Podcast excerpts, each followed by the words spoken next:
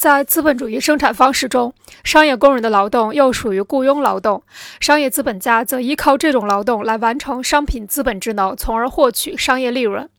因此，商业店员也是劳动力的出卖者，他们的劳动也分为必要劳动和剩余劳动，即分为商业工人的劳动力价值和商业利润，或者说有酬劳动与无酬劳动。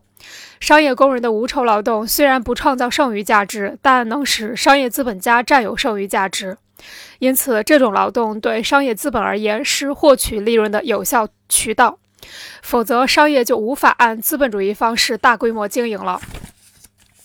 可见，商业劳动对商业资本而言，与创造剩余价值的劳动相同，都是商业利润的源泉，一种直接的生产劳动。商业资本家通过剥削店员的剩余劳动来获得产业资本家让渡给商业资本家的那部分剩余价值。商业店员的剩余价，商业店员的剩余劳动是商业利润的直接源泉。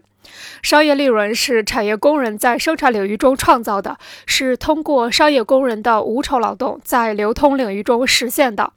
被商业资本家占有的一部分剩余价值。